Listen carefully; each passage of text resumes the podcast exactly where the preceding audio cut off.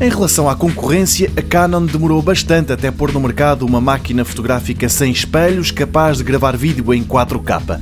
Atrasou-se, mas a espera está quase a terminar. Na semana passada, a fabricante mostrou a Canon M50, uma evolução da M5 com menos botões disponíveis, mas por outro lado com um visor bastante melhorado, capaz de ser usado em modo selfie ou também em vários ângulos quando se está a tirar uma fotografia. A M50 vem com um sensor APS-C de 24.1 megapixels e com a mais recente versão do seu processador de imagens, o Digic 8, a Canon diz que uma coisa aliada à outra permite que esta câmera se porte melhor em locais onde a luz não é a ideal. Este Digic 8 é tão recente que a M50 é mesmo a primeira máquina da Canon a usá-lo. A marca sublinha que o processador abre portas à gravação vídeo em ultra alta definição, filmes a 60 frames por segundo em 1080p e também a fotografia em time-lapse em resolução 4K.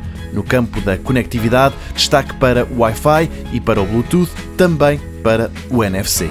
Para quem está mesmo com muita pressa e convencidíssimo que esta é tal, já está disponível em pré-encomenda no site da Canon. Quem quiser esperar por conhecê-la ao vivo nas lojas vai ter de ter paciência até ao final deste mês. O preço da M50 do corpo da máquina com a lente é de 730 euros.